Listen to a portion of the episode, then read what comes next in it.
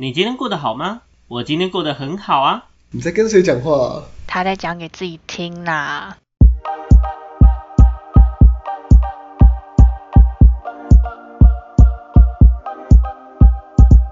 欢迎回到讲给自己听，我是不务正业咨询师小邱。我是阿亮。我是阿鱼，我是阿瑞，好，我们今天呢，看在可爱小动物阿亮回来的份上，对，没有错。你知道今天这一集其实内容是专门谴责你的吗？是在什么内容？我好好奇哦。对啊，你知道今天内容基本上是拿来谴责你的吗？可以教一下要怎么公开谴责他吗？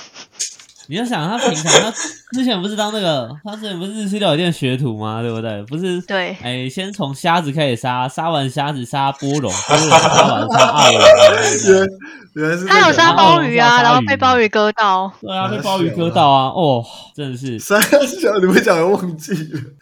第三天直接他妈不要小看任何鲍鱼，我告诉你，它可能会让你流血。OK，真的好，很对不起，对不起，要红不了，要红不了，对不起。好，那为什么说大家这说到这里，为什么说这一次的主题要特别的谴责阿亮呢？这是因为我们今天要聊的主题它会比较深一点点，它叫做动物歧视。OK，我们来看一下物种歧视。嗯，大家对于这个词有任何一点点概念吗？不要说我开播前介绍那一通啊，那一通我也知道，OK，好不好？没有概念。我是说我是说野猪骑士，在你解释之前，真的是毫无概念啊。OK，没有问题。那相信阿瑞来先帮我们解释一下什么叫野猪骑士。哎，对不起，偏题。那个什么叫做动物歧视呢？基本上我们来简单介绍一下，所谓的动物歧视或所谓的物种歧视分两种。我们要想一件事情哦，呃，通常这个东西的定义在于，通常是强势的物种，强势的物种会去排挤或欺压弱势的物种，然后在这样长长期的欺压或排挤下来，将这件事情自我合理化，OK，将这件事情合理化，成为一个道德上可接受的事情。嗯，理解我在讲什么吗？简单来讲，呃，我以人类物种里面来说，白人之前过往会欺压黑人，到现在一样会有这种歧视问题，对不对？嗯 OK，那呃，传统中封建制度有权贵，但也有奴隶。嗯，嗯，OK，甚至他这个东西是据法规、据那种规章有没有去认可说这个人是奴隶的，这是合法奴隶。OK，合法奴役他，对违 法是很神奇，很合法的奴役。OK，好不好？那嗯这东西基本上就是我们呢会在长期的呃，我们会在长期的奴役或长期的欺压别人。假设我们是强势族群的话，那如果我们今天看到整个物种，我们发现我们人类是强势物种。OK，我们人类，我们人类，我们人类针对其他的动物来说，我们是强势物种。你们笑屁啊！人类的部分是，人类的部分就是大概九十岁以上高龄。然后以为我们没有在听哦。我人瑞 啦，你人瑞，嘿你是人阿瑞瑞本瑞人瑞。OK 阿瑞阿瑞本人啊，人瑞啊，OK，好，那基本上我们对于其他物种来讲，我们算是呃强势物种，所以呢，你会发现哦，人类通常在面对其他动物的时候，我们呢会设计一系列的规章制度，去合理化我们在奴役动物的这个行为。OK，我们在奴役动物的这个行为，包括比如说像宠物变成是我们的私有财产啊，或者是呃我们传统请牛来帮我们耕田啊，做什么之类的。那呃我们当然在现场不是要讲说这件事情到底有罪无可恕，除非我不想当人了 OK，因为说真的，我们这种站在既得利益者的这种立场来讲的话，嗯我们去谴责谁这件事情也都很怪 OK，好不好？那接下来我们就讲回到第二个部分，在物种歧视里面还有第二块，还有第二块。这一块谈的东西，就是说，我们呢站在强势物种的情况下，在满足我们之余，那我们呢也可以依据自己的喜好，去给予我们呃，去拥护我们所喜好的这个物种，给予应应的权益或维护。嗯嗯 OK，简单举个例子，简单举个例子，网络上非常红的一句话：为什么要吃兔兔？兔兔那么可爱。OK，但是呢，这句话在出来之后，我真的很想思考一下，有没有人曾经想过，那只猪、那只牛，它们明明也长得那么人畜无害，它们还是吃草的，吃杂食的，为何你们要伤害它，OK，或者是哎那那只羊啦，好不好？人家在传统童话故事里面，羊都是那种非常无害的象征。呃，西方西方神话学不算哦，OK，西方神话学山羊是恶魔巴的象征。OK，好不好？但正常的往往，绵羊啊或之类这东西嗯就是那种人畜无害、温柔的象征嘛，对不对？但是呢，啊，甚至什么小鹿斑比，好不好？小鹿斑比，所以呢，这些东西，呃，我们说它可能是明明也是这么人畜无害的动物，嗯但是呢，大家在接受它被屠杀或者是接受它被食用这件事情，嗯会比嗯、会比对于猫跟狗被食用、被吃这件事情的可接受高，可可接受度高。有没有觉得这件事情是很神奇的一件事情？所以呢，基本上当万物皆可食的，哦、就万物皆可食的人类而言，好不好？就人类而言，基本上为什么猫跟狗不可以吃呢？这件事情完全建立在因为人类对于猫跟狗特别喜爱的物种歧视这个立基点上，好吗？那物种歧视这个东西听起来它好像就是个概念，它恐怖的东西是什么？它其实最恐怖的东西就是我刚刚说的强势物种会长期将它所认知呃可可得利益的这件事情，把它作为一个合理性的东西，合理性的行为，合理性的行为。所以呢，这件事情在道德上呢，通常大部分的人是不会被谴责的，他不会觉得这东西是有道德问题的，好吗？但它实实在在它是一种歧视现象。目前这样讲，大家有听懂我在讲什么吗？嗯，如果没有听懂的情况下呢，没关系，我也没有想要继续解释下去了，好不好？解释不完。真的。解释不完，真的解释不完，好不好？那接下来我想要问一下大家，就是对于你们之前有没有发现或觉得奇怪，针对于这一些我们讲动物歧视的现象，阿亮给你一个赎罪的机会。其实今天讲之前，其实也没有什么感觉。你刚才一讲，我才觉得说，哎、对，好像有这个事情存在，就感觉好像已经，好像哎、就以新闻来说好了，就是哎、虐猫虐狗啊，哇操，就直接上新闻。然后你反而其他哎、在讲其他动物的时候，就好像没有这么引起社会关注，就感觉哎、好像社会默认这些事情的种感觉。对嘛，就是一种好像社会默认了其他动，大家好像物被屠杀对，就只有猫跟狗才哎、好像才是哎、才要关注啊，剩下的就哎、好像随便都可以吃这样，是吧？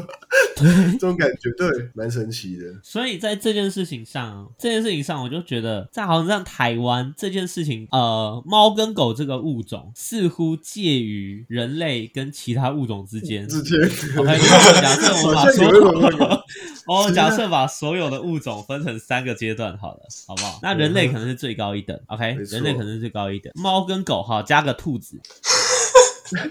加个兔子，OK，猫跟狗跟兔子感觉就是第二阶段的人，仓鼠好吧？第会抗议，二阶段，仓鼠可能会抗议，但是仓鼠现在还是算小众啊。讲实话，你是我小众，操，对不对开始了，开始了。？OK，那剩下就是其他物种，剩下就是其他物种。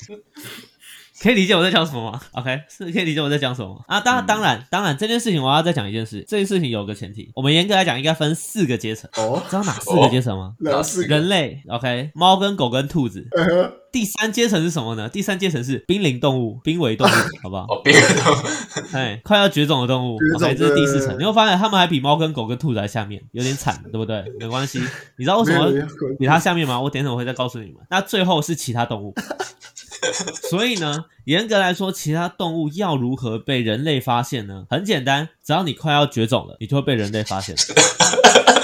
就是要被我们人类吃完了。对哎，OK，好像不不管能你是要被人类吃掉呢，或者是哎被人类屠杀掉呢？比如说像很多环境大象啊迫害到，濒临绝种对。对对，人类人类把环境搞到，哎对，他们没办法再生存了，哎，才会想到，哎，快死光了。哎哎，差不多喽，哎，把往上拉一下，OK，它变第三阶差不层。多是发小差啦不，多有帮你提升升个级，哎，关注啊稍微关注一下，对。关注一下，哎，小猫两三只哦，濒临，哦，哦红色红色顶点，红色顶点，更加自恋，不可以再吃了，莫名其妙。OK，好不好？那我们现在讲一下为什么，为什么濒临绝种的动物们，它们呢会在猫跟狗跟兔子下面呢？你们知道为什么吗？因为没有人会去 care。对，OK，这件事很重要。太悲哀了吧？这个答案讲出来太难过了吧？这好不我让你们去。思考这件事情，你们可以举得出三种以上濒临绝种的动物吗？樱花狗石虎龟，算吗？完了，没有在看。石虎算，OK，樱花樱花狗不会算狗龟，但物三枪物化共舞龟最近被复育成功了。OK，哦，好，三枪呃，三枪算。还有什么？我想一下，等一下哦，但三枪很有趣哦，三枪的地位很尴尬，因为在台湾就原住民的文化来讲三枪目前还是可以被合法猎捕。对，所以三枪基本上它就算在网上，它还是在人类下面，就是一个很惨不忍睹的事情。它的生存就是 生存性，它的生存性比起人没有类的文，化他有两个身份，应该是要这样讲，他有两个身份，他有两个身份，他在他在 他在那个什么，就是比猫狗还跟猫狗同阶层的是在普通人的这个身份，就是平地人的部分，但是就原住民那一块然后，他还是在猫狗以下，对，没有错。他他还是可猎的，它还是可猎捕，你知道，它就是它还是一般动物。二二点五呃三点五，差不多吧。三点五到底是怎样了？就是对，它就在二跟三中间这样，OK，那个二点五左右，那个那个点这样。好，所以 我们觉得基本上濒临绝种的动物，它的角色也很尴尬，它会濒临绝种。嗯，不是说啊，它会濒临绝种是因为人类的迫害，但是呢，嗯它会被受到关注，正是因为它濒临绝种。凄惨的点在于说，就算它濒临绝种了，关注它的人也只有那些学者跟极少数的动保团体组织，嗯哼，好吗？嗯，而且是少数的动保团体组织哦，绝大部分的动保团体组织在关注谁？猫狗，猫啊，流浪流浪猫协会、流浪狗协会，OK，流浪兔子协会有没有听过？对，其实还有一个吧没，听过，其实还有一个，我觉得跟猫狗兔子是可以算是同阶层的，要并列了吗？那我就是我我，呃，你说好了，宠物鼠、老鼠。对啊，就我刚刚说到仓鼠啊，对，其实对啊，那些其实要算一起吧。仓鼠严格来讲，它其实可以算，但是因为仓鼠就我们目前以全球来讲的话，仓鼠其实还是算偏小众。仓鼠算在亚洲地区这边比较常被当宠物饲养，懂吗？台湾啊这边在养仓鼠其他地方就没有。对对对，在其他国家基本上它不一定，就甚至连仓鼠有没有这种物种都不一定有，对不对把？天竺鼠拿来吃之类的，对，天竺现在应该不会吧？不不会那么红了。就是就是没有没有天竺鼠是真的有某哪忘记哪个国家，智利还是阿根廷某个国家会把它当食物来吃，是真的。对啊，天竺鼠啊，还有那种比较大只的田鼠啊，那种都是可以吃的，你知道吗？就竹鼠是应该是没有人 华龙兄弟，这已经被检举不是吗？很烦呢、所以，所以我真的会下地狱欸、对，我觉得我们这集有点有点有点那个。但我我觉得，我觉得今天我们要去探讨这件事情的呃是非对错，或我们去探讨这件事情的发生成因，我们就需要先知道说，目前台湾到底是怎么啊？不不是目前台湾，目前呃人类他们到底是怎么样把呃动物做一个大致化的分类嘛，对不对？好，我们简单的就分成这四类，你就会发现哇，没有想过都没关系，一想到之后你就觉得触目惊心。OK，那甚至我们说在呃，如果大家想要在更有利一点的证据的时候，我们刚刚其实前面有临时抱佛脚了一下，我们查了一下有关于动保法的部分，你会发现哦，动保法连条列上面，它都专门把猫，它它写的方式很很直接哦，它是写猫跟狗以及其他动物。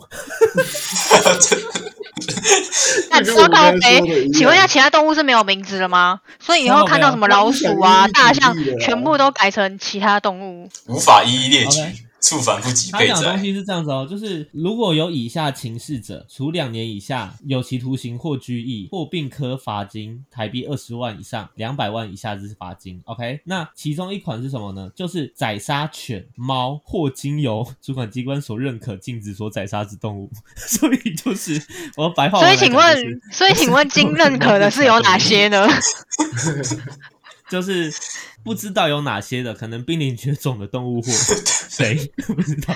所以他还可以说我没有说这个不能杀啊，这样子。对，就是哎、我不知道这个东西不能杀，法这个这个可能我们要查一下有哦。点有点恐怖的那种。开始踢皮球了。很惨啊！我认真在刚刚在 Google 上，我很认真去翻找了一下，就是主管机关自啊经主管许机关许可禁止宰杀的其他动物，我还暂时没办法直接就查到那个名单，你知道吗？他可能在呃公家机关的网站里面的可能某个条列式里面的最深处，然后可能会叫我列一 一一条的那个动物，他可能还是用 PDF 档，知道吗？然后上次更新时间可能是民国九十九年之类的。我们先默默的为那些动物留下两行泪，好不好？OK，根本没有人在乎他们。怎么那么难过啊？他们。所以我讲真的，就是讲到这边，我会觉得乍听之下很好笑，但我会觉得很悲哀，就是这件事情它被普遍普罗大众认为是一件非常合理的行为，非常合理的行为。但是为什么今天会提到这个议题？我们就回头来看，嗯，今天动物歧视这个东西，它背后所代表或它背后所影响的东西是什么？OK，阿瑞你怎么看待动物歧视这件事情？呃，我觉得有一点是，就是这个是自然的法则嘛，是这样讲嘛？因为以前就是从我们可能农业时代好了，就是可能猫跟狗就是从我们陪伴的，它就是一个陪伴的对象到现在。例如说，可能以前会带狗去打猎之类的，然后所以这个可能也是一个传统吧，延续到现在，就是狗是我们的伙伴，这个、哦这一件事情就、这个就是一代一代传下来。对啊，最早是多早？就是是可能就真的很早，对，甚至是可能那种那种那个叫什么，那个可能史史史前时代有狗嘛，我不知道，可能就是某一个那个文明的发展。火啦，已知用对，火以知用火之后，就是可能某一个文明的发展的时候，可能狗跟人跟狗就是一个一个一个 set 是不是？一个那个那个套那个餐在出伙伴这样子，对伙伴，就是一个 set。所以所以才会变成狗，狗会狗会是人类一个比较，它会是一个比较神圣的地位这样子。对啊，猫的话其实我不太知道，就是可能会有会有人用猫去打猎嘛，这我不太清楚，可能有。不是按照你这个逻辑，那牛耕田这件事呢？牛耕田这件事情，其实我觉得，呃，应该说人类吃牛的比例比以前人啊，如果我我们要针对就是传统延这种传统延续下来的呃，这个这个说情况去看的话，嗯可能人人人类去吃牛跟人类去吃狗狗或猫的比例，吃牛会比较高。但是吃牛比较高，或是吃猪，或是吃鸡等等这种的比例比较高，而且而且这样子代代相传延续下来，才有这种吃牛猪鸡好像没什么，但是吃猫狗就很有就很很有问题这样子的状况发生。对，嗯，我觉得是因为其实就像阿瑞刚刚说的内容，我们就发现一件事情，就古时候这样的歧视就一直都健在了。OK，那这样的歧视的根本成因可能会比较偏向是像刚刚阿瑞说的，嗯，我们今天针对狗狗是我们传统最最原始的时候，我们在做猎捕的时候，这些狗是我们在猎捕上的伙伴。OK，嗯，我讲伙伴有点好听，这些狗是我们在猎捕上的工具。是 OK，这些狗是我们在猎捕上的工具。那猫咪的部分呢？嗯、我想想看哦，猫咪的话，当然有些，我们先排除掉有些国家的神话里面有猫咪做信仰的，比如说像埃及。埃及，对对对对，对埃及之类的，或者是它有一些象征意涵的。那呃，包括像欧洲那个时候的鼠疫、黑死病的时候，猫咪其实也算占了一个非常大的功劳。或许我不知道，对，所以逐渐导致了那 有乱讲，当然乱讲欸对，但是 慢慢衍生，但是慢慢衍生下来的时候，我们会发现一件事情是，呃，甚至更肤浅一点的原因，你知道，就是猫跟狗长得比较可爱，某种面向上就是比较被人类接受的可爱。我不是说其他动物不可爱，是猫跟狗比较比较属于那种被人类接受的可爱。呃，可能大猩猩、黑猩猩有没有？黑猩猩长得有点跟人类接近，嗯，所以呢，他们就尽可能的会被维护住，而其他的就该怎样就怎样。嗯，但就刚刚阿瑞讲的，就是呃，我觉得这部分就可以衍生到说，哎，今天动物被维护，它可能会有某个理由，比如说它很可爱，或者是它很好用，嗯，它功劳很大。对，呃，我不讲功劳，因为没有人类 care 他们的功劳。很好用的工具啊，嗯，OK，没有人，其实实质上来讲，没有人类 care 他的功劳，就是这个人类 care 他的功劳，也站在一个很实质性的优越感上，就是我觉得你很有用，你真是个好工具的这种，你很有功劳。你知道吗？它不是一个伙伴性质的，你有很有功劳。绝大部分人类都站在一个很好用的工具的立场去看待这个动物。例如说像牛，对牛啊，耕田很辛苦啊，所以呢，我们不能吃牛。那你会发现，哎，不能吃牛是一个慈悲的表现。嗯，你有想到，你有你有你有听懂什么意思吗？不能吃牛是一个慈悲的表现，原因在于说这个工作跟这个工具很好用，所以呢，我大发慈悲，我不吃这个工具。因为你对我有贡献，所以我就放放过你的那种感觉。对，所以这严格来讲，它是一个上对下的怜悯，它是一个上对下的慈悲，它不是一种我对你平等尊重的表现。可是，在印度好像不是，印度是真的把牛当神圣的动物在看待。所以这个东西就是信仰层面。对，就是信仰问题。所以这个东西就会回，如果是这样的情况下，你会知道今天牛本身的存在，应该是说哦，牛本身的存在其实不是重要的，重要的东西是人类对于这个牛本身的想象，这个想象才是重要的。OK，牛就是我们人类对于牛本身的想象才是重要，这个想象是精神层面形而上的，是呃包括文化、包括信俗、信仰这一类型的东西。OK，所以它真正意义上、真正意义上重要的东西是人所创造的这些东西，而非这个物体本身。所以为什么我会讲说信仰这个东西基本上可以先排除？原因在这里。哦，因为我讲，如果我们就信仰来讲的话，严格来说，牛的价值，或者是我们讲其他动物，大象有象神嘛，对不对？猫在埃及也是神明嘛，这些神明的神职是谁赋予的？是人类赋予给他们的。对，OK，那今天我们听到“赋予”两个字，我们就发现一样，这是一个上对下。我今天赋予你一个故事性，一个品牌包装，所以呢，我后面重派这个品牌包你真的觉得你很重要啊？没有，是你，你今天是这个角色，所以呢，你今天在的这个故事才是重要的，因为这个故事是我们的信仰，但你本身重要吗？我不知道，懂吗？所以我们为什么会尊重哦？我们为什么会保护这个动物？我们是基于这个问题，我们是基于呃不是这个问题，应该说我们是基于这个故事、这个精神信仰、这个文化，而我去保护这个动物，而非我是因为动物本身而去保护这个动物。可以理解我在讲什么了吗？这个概念很实质性，它是一个我今天真的是平等的角度去看待吗？还是其实我今天对你的慈悲也好，或我对你的尊重也好，只是基于我赋予你的某种权利，而今天任何形式的赋予都是一个上对下的关系。所以你会发现，人类从古至今，当人类开化之后，当人类开化之后，对于其他物种一直都是处于一个上对下的姿态。OK，如果我们这样讲的话，这是一个很有趣的，我觉得这是一个很有趣的发现。那阿宇，你对于动物歧视呢？你会怎么想看？你会怎么看它？对于这一块，其实，在你提到这件事之前，很久以前我其实有看到相关的文章，然后那时候我看到的时候，我就觉得，嗯，对耶，就是好像从来都没有想过这个问题。可是，就是我觉得怎么讲啊，这种事情就是已经真的就是变成习惯了啦。我觉得，就是也不能说习惯，就是好像变成说，它就是被大家当做就是就是要这样去执行的一件事情。一件很自然而然的事情。对，就是可能我讲难听点，就是可能说现在有小小孩出生，长在他长大的过程，可能大人就会去教导他说，不可以虐待动物，不可以，而且他所谓的虐待动物，就特别强调说不能虐待狗狗啊，或虐虐待猫，因为这两种是大家最常就是饲养的宠物的选项嘛。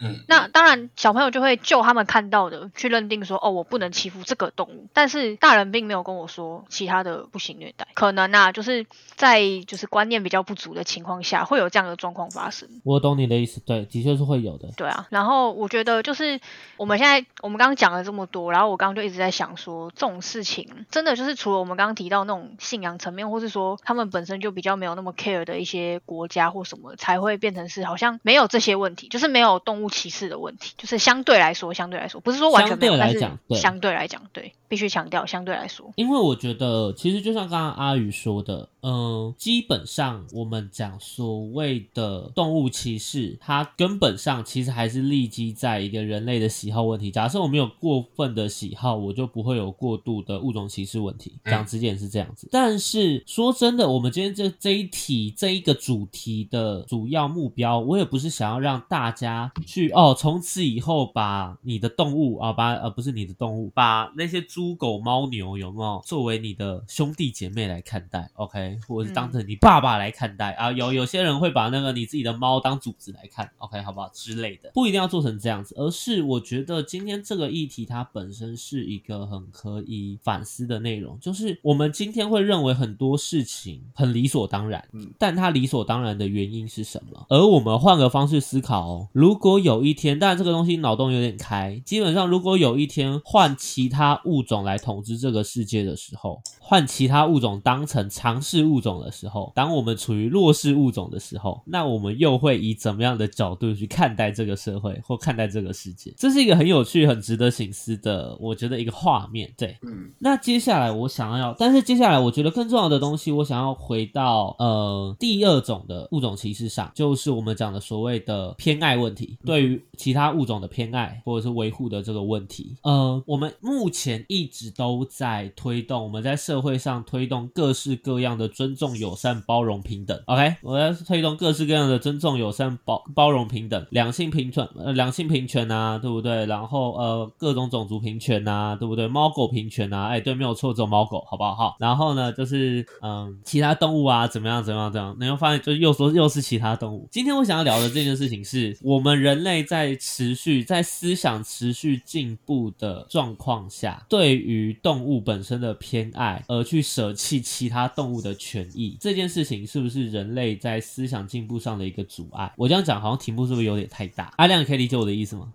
好，我知道你完全没办法理解。OK，我举我举个例子好了，我举我这么我这么个故事，也不是故事啊，就是一个例子，就是呃，之前应该是年初或是去年底有个新闻，就是有人走私呃各种猫，就是很多品种的那个猫，就是走私来台湾，哦。就不知道有没有看过这个新闻新很。大，超大，对，嗯，对，嗯然后嗯然后就是因为走私的东西依法是要销毁，然后猫销毁意思说就是他们必须被扑杀掉，然后然后就有一些人就是跳出来说哦不应该这样做，就是去扑杀这个行为其实不太 OK，因为巴拉巴拉很残忍啊，巴拉巴拉之类的。嗯对猫有猫权啊，对，对，好，我们套我们套用动物歧视这个概念进来说，如果今天这些猫换成了猪好了，那那些人会不会，或是我们会我啊我们好了，我们会不会去做一样的想法？就是如果今天要把这些猪只给销毁掉，那会不会我们会去帮这些猪只发声吗？不要销毁它，因为这样这样这样的原因，跟猫比起来，不会啊。之前猪的口猪如果发生口蹄疫，它被销毁，没有人敢，没有人会讲什么，就是哦，猪被销毁了，所以猪肉要变贵了，就是这样子而已啊。对啊，所以所以就是猪肉对，。所以回到刚刚小邱讲的那一大串的东西，其实这个就是一个很好的例子。我们对于这两个物种，就拿猫跟猪来当举例好了，这个就是最直接的一个动物歧视。如果今天是猪，呃，好像没怎样，没问题。如果今天是猫啊，不要不要，因为猫很可爱，因为猫很可爱，对，所以会有这种问题发生。对，当然当然，因为猫很可爱的论述是很很很很很低阶的论述了，对对。对，它是一个很低阶，完全没有动任何脑袋的一种论述。一种发言，对，我觉得这个状况就像阿瑞刚刚说的，我们今天在帮某某动物发声这件事情，我觉得是没有问题的，这是没有问题。发声这件事情很棒，因为动物它本身可能没有表达沟通的，可以有效跟强势族群做沟通表达的呃能力，能力对，没有错。但是呢，我们今天如果只对少部分，呃，只帮助少部分的动物做发声，这件事情它其实反而会造成一种很强烈的歧视。因为你严格，我讲直接一点，讲难听一点，你今天针对于你没有在为他们发声的动物，说直接一点，其实代表说你不在乎这些动物，嗯对吧？今天你走在路上，哎，你今天发现鸽子们都被扑杀了，你直接一想啊，肯定是禽流感。哦，还好我没有得禽流感。问号，OK，猪嘛，口蹄疫嘛，对不对？牛嘛，狂牛症嘛，对吧？啊，羊有什么？羊羊有什么？羊羊对 羊癫？疯嘛，是对不对？哎是从羊身上出来的吗？没有？我要被误人子弟，看我呗。我觉得今天这题好糟，我不知道为什么。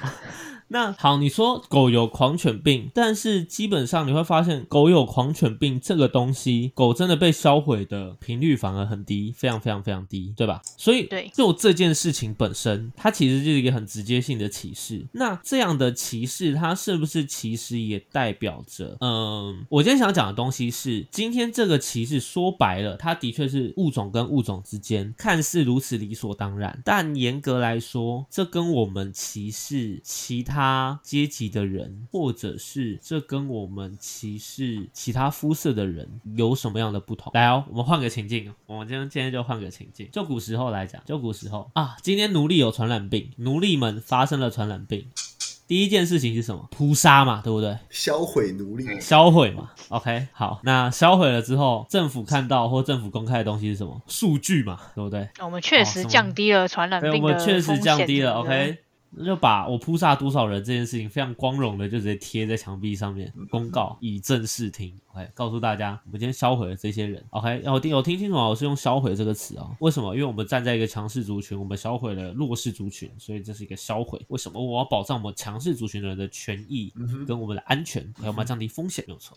一样，我们来到今天这个社会啊，你说没有人类没有奴隶可以扑杀了啊？对，没有错，人类没有奴隶可以扑杀了啊，人类有其他物种可以扑扑杀，所以呢就有扑杀牛啊、扑杀猪啊、扑杀谁啊。OK，它其实本质上的歧视是一样的，它其实本质上的歧视是一样的，甚至是异性恋在排，而且异性恋在排斥排异同性恋的概念，其实都是一样的，只是强势族群在排斥。呃，强势族群在排挤弱势族群的一个过程。对，所以我觉得今天在谈这件事情的时候，我们可以在思考一个，我们就可以思考一个问题：是我们今天为了某些权益去做主张的同时，是否我们还有更多我们认为理所当然的事情？它其实内部所涵盖的也是某种的不平等或某种的歧视，例如动物，例如动物。对我觉得这是一个很需要去思考的问题。那我们在进入最后。后一个主题之前呢，我想要先问一下大家：你们接受哦？你们同意认同动物安乐死这个部分吗？阿宇你怎么看？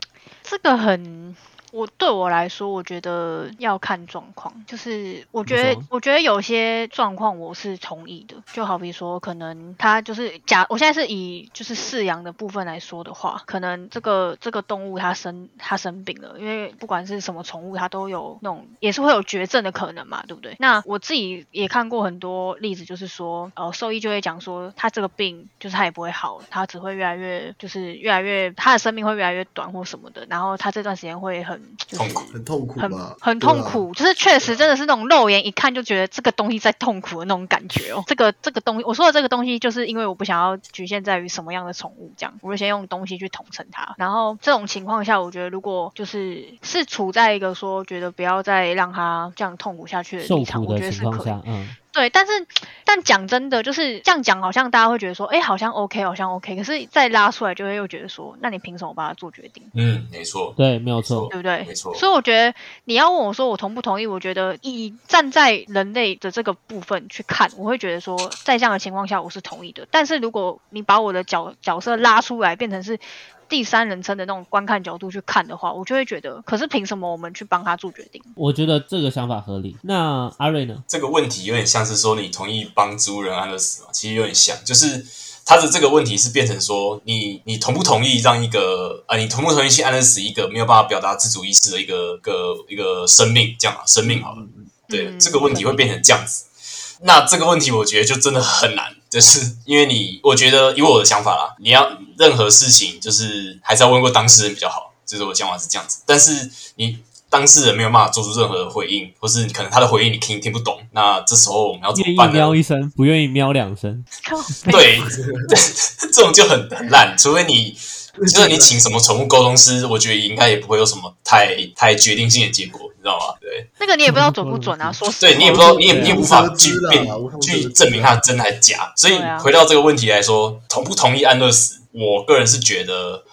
呃，我不，我做决定的，我不想做决定，就是我我不想去做同意或不同意这件事情，因为我不应该是做决定的那个人。我觉得，但我想补充一个状况。你说，你说，好，你讲。就是安乐死这个部分，如果不不只是局限在于动物这一块，就是包含人类这部分的话，就是我们像我们，你们知道那个吗？器官捐赠这个部分。啊，我知道。这个不是生前，就是你可以自己去写一个切结书，然后给你一张卡片。那个，那我今天同意安乐死的情况，应该是我自己会觉得说，就是如果这个人在他。对，在他生前就已经表明说，如果我之后我怎么了，或是在我没办法表达的时候，然后医生跟我就是问你们说愿不愿意安乐死的，对，就是对我安乐死这个部分的话，请帮我选同意这个部分。那我觉得 OK，就是就像阿瑞讲，就是对，就是那个那个人当事人要自己同意，而且是他自己亲口说出来的话，我觉得那就是 OK 的。但其他情况下，我觉得真的就真的太太难去评断说到底，我觉得合理还是不合理了。嗯，对，所以回到宠物就是，可是。宠物没办法跟你先 先讲说，你问说，哎，今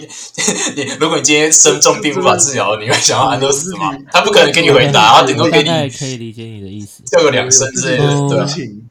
去决定，我觉得这好像不太合理，对啊。你说，你说，对啊，就是因为基于你养这个宠物的感情，然后你觉得你跟它很熟，你你自己的私情，你去做这个决定，好像也不是这么合理，对啊。所以我们会发现哦，一个很有趣的概念是，今天同样的议题，今天我们是帮植，因为呃，不管是植物人或是宠物，好了，两种动物，呃，两种动物，对不起，都是动物了，都是动物没有错，都是动物没错，都是动物没错，就是两种对，两种状态都建立在一个。旁边的人可以帮他主导的情况下，对不对？但明明就是同样的情境哦，你会发现我可我可能问同一个人，他会有截然不同的结果。OK，有没有很像某某某种类似类似形态的道德难题或列车难题？有吗？这个列车对，有吗？这就是列车难题嘛，对不对？超级荒谬的。好，所以。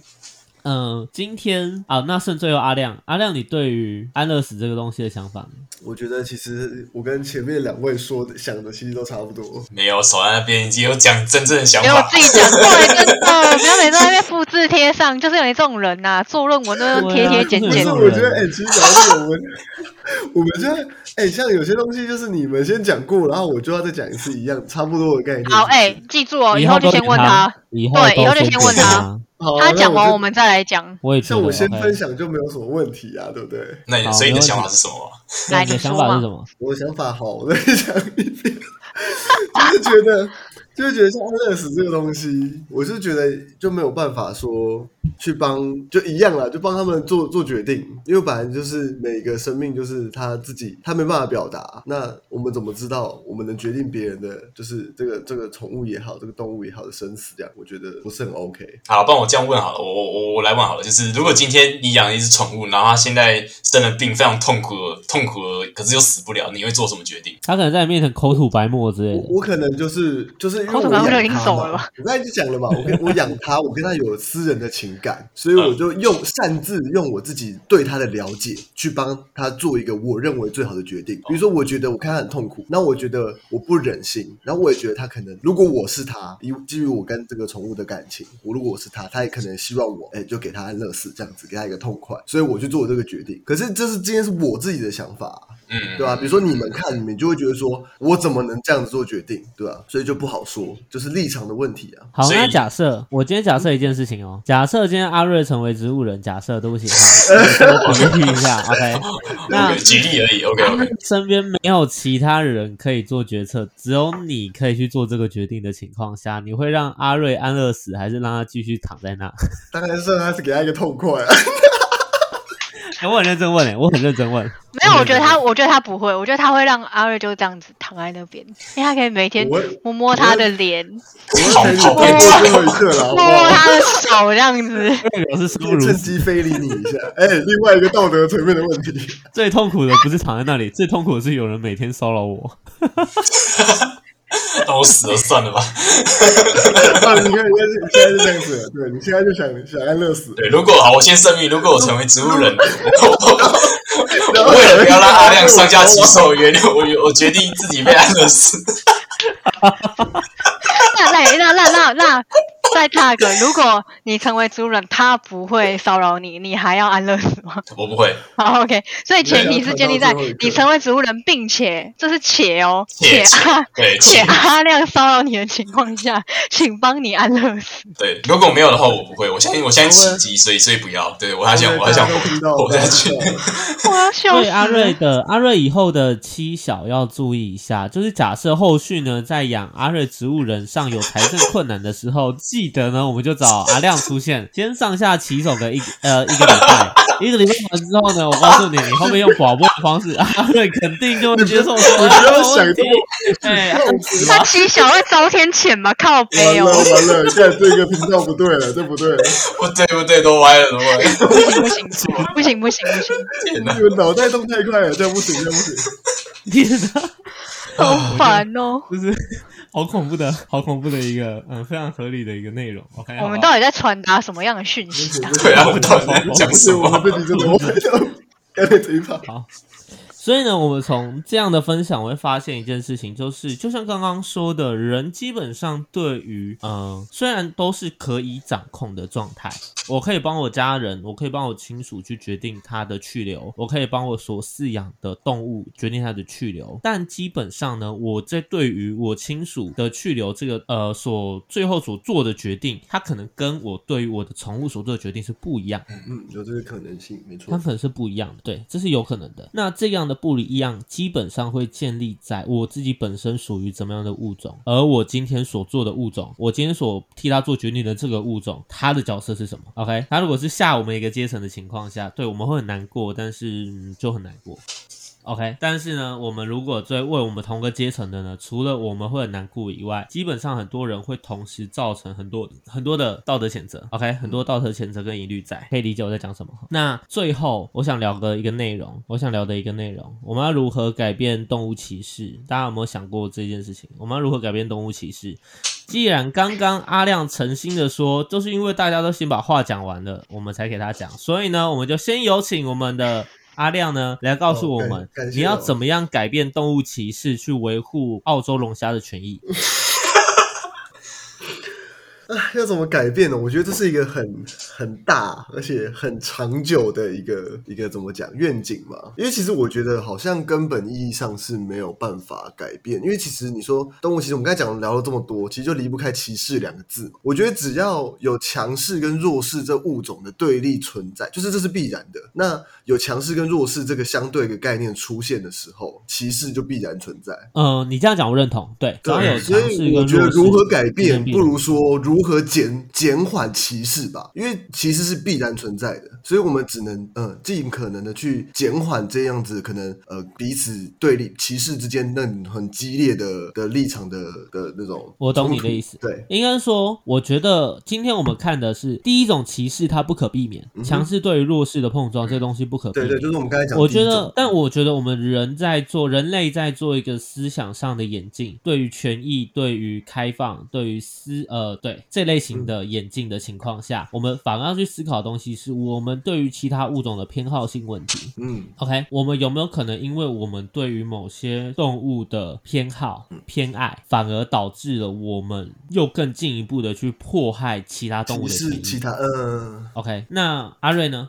阿瑞怎么看？以刚刚的两个层面来看，就是第一个是物种之间阶层式的歧视，第二个是偏好的。我先从阶就是阶级这个来讲好了。我觉得这个这个阶级的歧视基本上没有办法去改变，为什么？因为它就是它，我觉得它已经变成自然的法则了。例如说，我们可能以猪或牛或鸡当做我们使用的食物等等，你不可能说我今天要改变这个歧视，所以我以后从此都不吃鸡不吃牛，这都不可能。除非你鸡好，你说你吃素好啊，素也是素也是生命啊，那你要不要说今天这个生命歧视的 的循环里面，你你是要去改变它？所以我觉得这个不太可能去改变，只是前面那个就是这种上对下阶级式的歧视。但是我觉得，反而我们可以做的是，好，今天我们把这些猪只、猪鸡、牛当什么海鲜什么当食物，所以我们要的我们要态度应该是说，好，它它当我们食物，所以我们应该要怀着感恩的心去吃它，然后不要浪费食物。这种我觉得才是一个比较好去去面对的一个心态吧，而不是说呃吃它理所当然，所以我可以随意浪费，或是或是。这样子，然后我所以我觉得他低低我们一阶等等，就我们应该会抱着感恩的心去去做这些处理，这样不一定是吃啊，可能也有一些别的别的方面，我是拿吃做举例。好，OK，我懂你的意思。好那在偏好的部分，呃，偏好的部分比较像是说，呃，可能去尽可能的了解，呃，是了解嘛？应该说尽可能把所有动物拉到同一个平面，因为我们在节目比较前面有讲到说，呃，人类，然后猫狗什么兔子，然后在濒濒危动物，然后其他动物嘛，就是如果你可以做到把所有的动物，把除了人类以外以下这些阶层的动物全部拉成一个平面，你可能你可能你对于动物偏好的这个这个歧视层面来的状况来说，应该会比较低。就是会变成说你是一个爱护动物的人，然后进而演变说你是一个爱护生命的人，而不是只是爱猫跟狗这样子。这是我的想法。了解。那阿宇呢？我觉得阿瑞讲的跟我想的很像，然后我觉得我要补充就是，我觉得阿瑞刚提到那个点，就是呃尊重，然后怀着感恩的心，我觉得这个真的很重要。而且应该是说，其实我之前有想过，就说会不会其实可以，就是可能借由他们的，就是我说像我们现在比较主流的一些肉食，就像刚刚阿瑞讲的牛、鸡、猪，然后可能再来是羊这样。或者还有鱼这一块，那就是会不会有方法是可以说用他们的可能某种基因或者是什么东西去做一个类似的东西出来？但是这一块好像又会牵扯到就是那种基因的那个 基因的道那一块的德问题，对对对对，就好像会牵扯到那一块，所以我就觉得说，好像真的想来想去，就是像阿瑞讲的，我觉得就真的是不要视为理所当然，这个很重要。然后就是你可以，对啊，树也有它的生命，但是变成说，就是因为我觉得吃素的好像都是真的，就是怀着那种很感恩的心吗？感恩恩的心。对感恩的心，然后去啊去使用这些东西。对，然后我觉得就是好好的，就是要真的要很珍惜，不能就觉得说啊，反正牛那么多，鸡那么多，猪那么多啊，我我这些我这些不吃完也没关系啦，这样的那种心态，我觉得不行。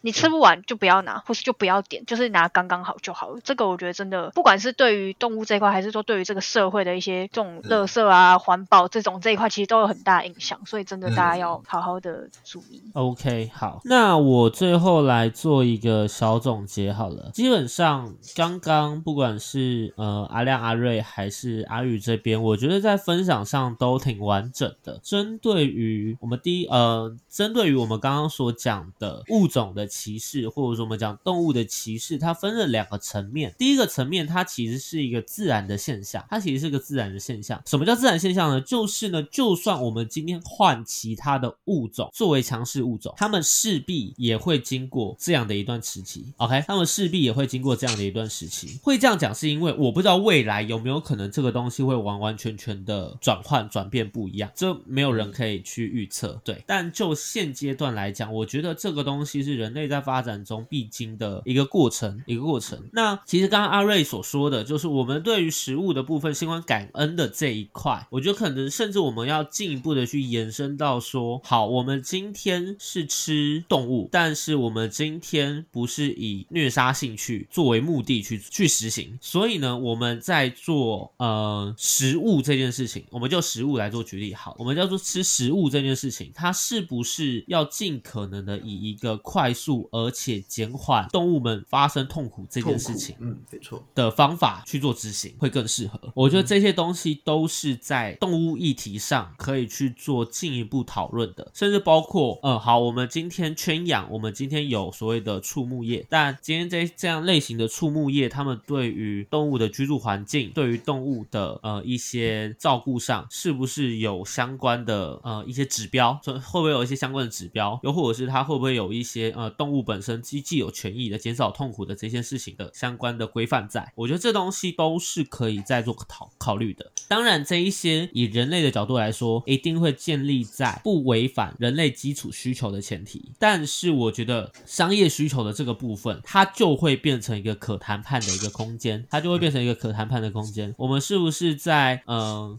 作为一个基础需求之后呢，我们可以舍弃适时的舍弃掉一部分的利益，换取他们的生存的一个自由度跟道德的呃精神精神层面、精神价值上的提升。这个东西我觉得就是一个很可以讨论的部分。那第二个部分偏爱这件事情，我觉得它会回归到说，我们今天对于动物发声是基于我们的私心对动物发声，基于我们一时的怜悯对于动物发声，还是我们真的是有在关心他们的议题而去做这件事情？我觉得这个问题很，这个问题是重要的，因为如果我们今天只是因为一时的怜悯、一时的偏爱去发生的情况下，这东西它是一个很肤浅的东西，它是一个很肤浅的想法，它就很像是我今天一边说着动物们好可怜，一边继续用吸管来喝饮料，状况是一样的，嗯一边说的动物很可怜，一天二十四小时照三餐开着冷气，这完全是一样的状况，这完全是一样的状况。尤其当你知道你目前的这些行为会间接杀伤或间接伤害某些动物，而你却依然雇我去做这件事情的时候，其实你本质上跟那些虐待动物的人没有什么差别。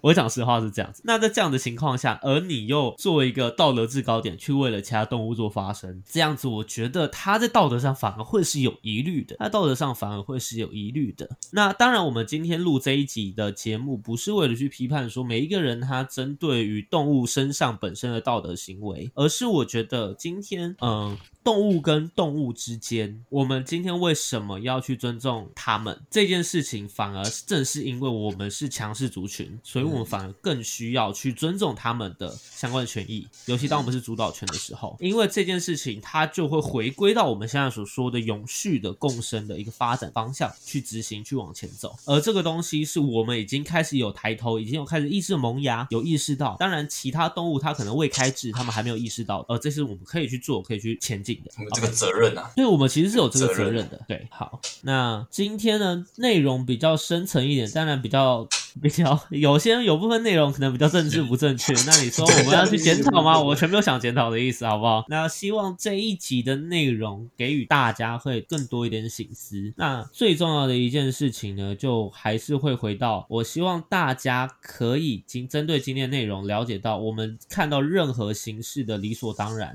它会不会背后有其他的内容值得我们去思考？来，让我们让阿瑞发言一下。OK，好，在结束之前，我想跟大家分享一个小故事。好，这个就当做我们这个节目的结尾啊，就是这个小故事的名字叫做《一百天后会被吃掉猪》，不知道大家有没有听过这个故事？哦，就是这个是在呃，好像是日本，日本的一间忘记是中学还是小学，就是有一个老师他他有一个做法，就是说他今天带一只小猪进来，那这个小猪就放在班上养，就是大家都轮流去照顾它，这样就是每天跟它玩啊，喂它吃东西啊，这样等等的培养跟它培养感情，这样就是养它的概念，把它当宠物在养。然后就这样子过过过了一百天之后呢，老师就说：“好，一百天到了，那现在我们要把这只猪吃掉。那请大家投票，要吃还是不吃，或是你有什么看法？”这个故事提供给大家去思考一下，你会吃还是不吃？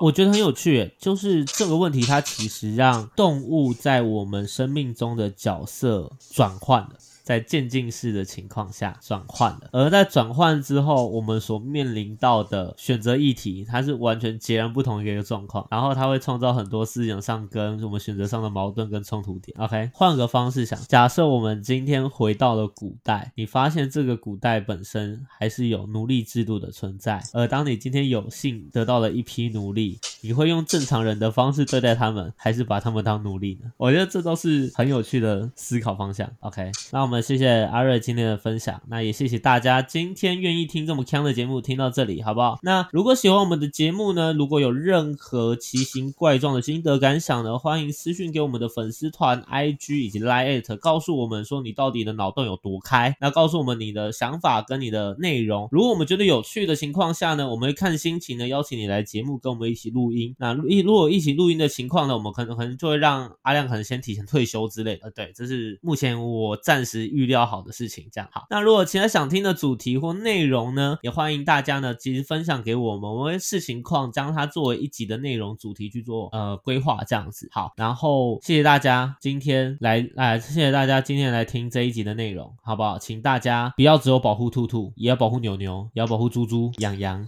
还有。